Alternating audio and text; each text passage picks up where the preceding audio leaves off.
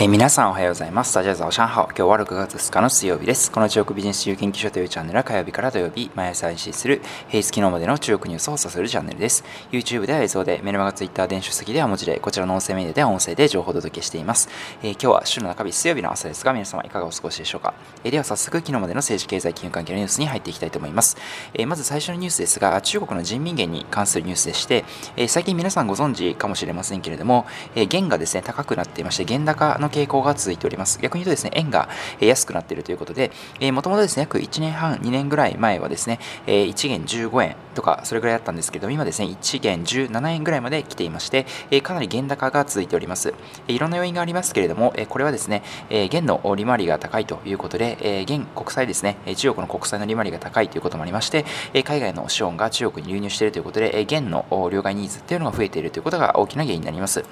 ただですね、一方で、元がですね、高くなってしまうと中国の輸出企業に大きな影響が、ダメージが出てきてしまいますので、当局はですね、少し動きを始めたというところになります。人民元のですね、預金準備率というのがありまして、市中銀行が人民銀行に預ける銀行ですね、これをですね、上げるということで、少し市中に出回る外貨を減らして、外貨から元への両替を抑えるというようなことを起としています。それから続きまして、中国のですね、約1000万円を超えるですね、資産を持っている方、まあ、いわゆる小金持ちというふうに言われていると思いますけれども、こういった方々がですね、1.1億人を超えたということで、米国のですね、この数を超えたということが出ています。それから続きまして、北京市がですね、コロナで注目されていました無人配送車ですね、e コマース無人配送車について、実験的にですね、許可を3社に出しました。えジンドン、それからメイトン、それからネオリックスというですね、3つの会社、あこちらの会社に対して、えですね、指定されたエリア内で、え無人配送を使った配送事業を運営することが可能になりました。えそれから続きまして、企業のニュースに移ります。えテンセントがですね、社会事業ということで2020年、えですね、寄付金を募集していたんですけれどもそちらがですね、え寄付者が1.17億人、え寄付総額は2000億円を超えたということで、え大きなあ寄付金が集まったということになりました。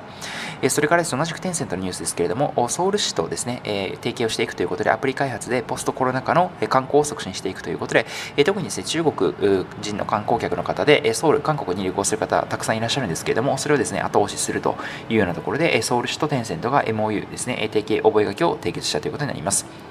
それから日本の企業のニュースですが、キティ、ハローキティですね、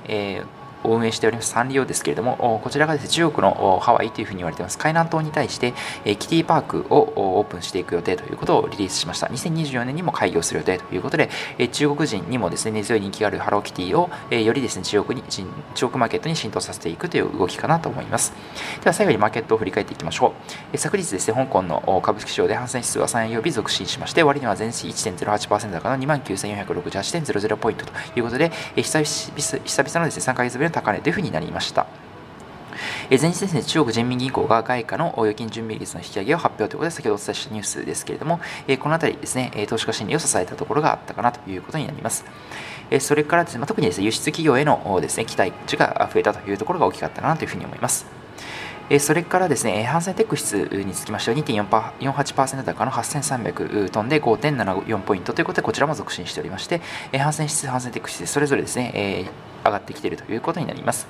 えではですね、最後に反戦指数の騰落率ランキング見ていきましょう。えまずですね、1位がメイトン3690番で6.46%上昇ですね。2位がサニーオプティカル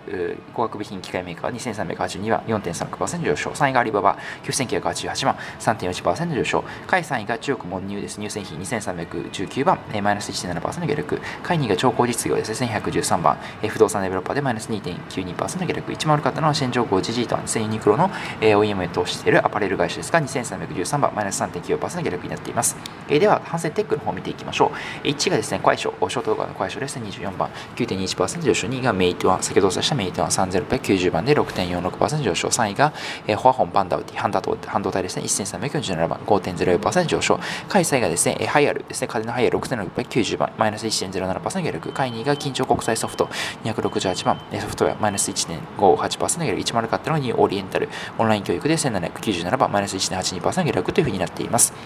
え今日もいくつかニュースをお伝えさせていただきましたけれども、え個人的にはですね、え一番気になったのは、北京市のですね、無人配送車の特定エリアでの実用化ですね、運用を認めたというところになります。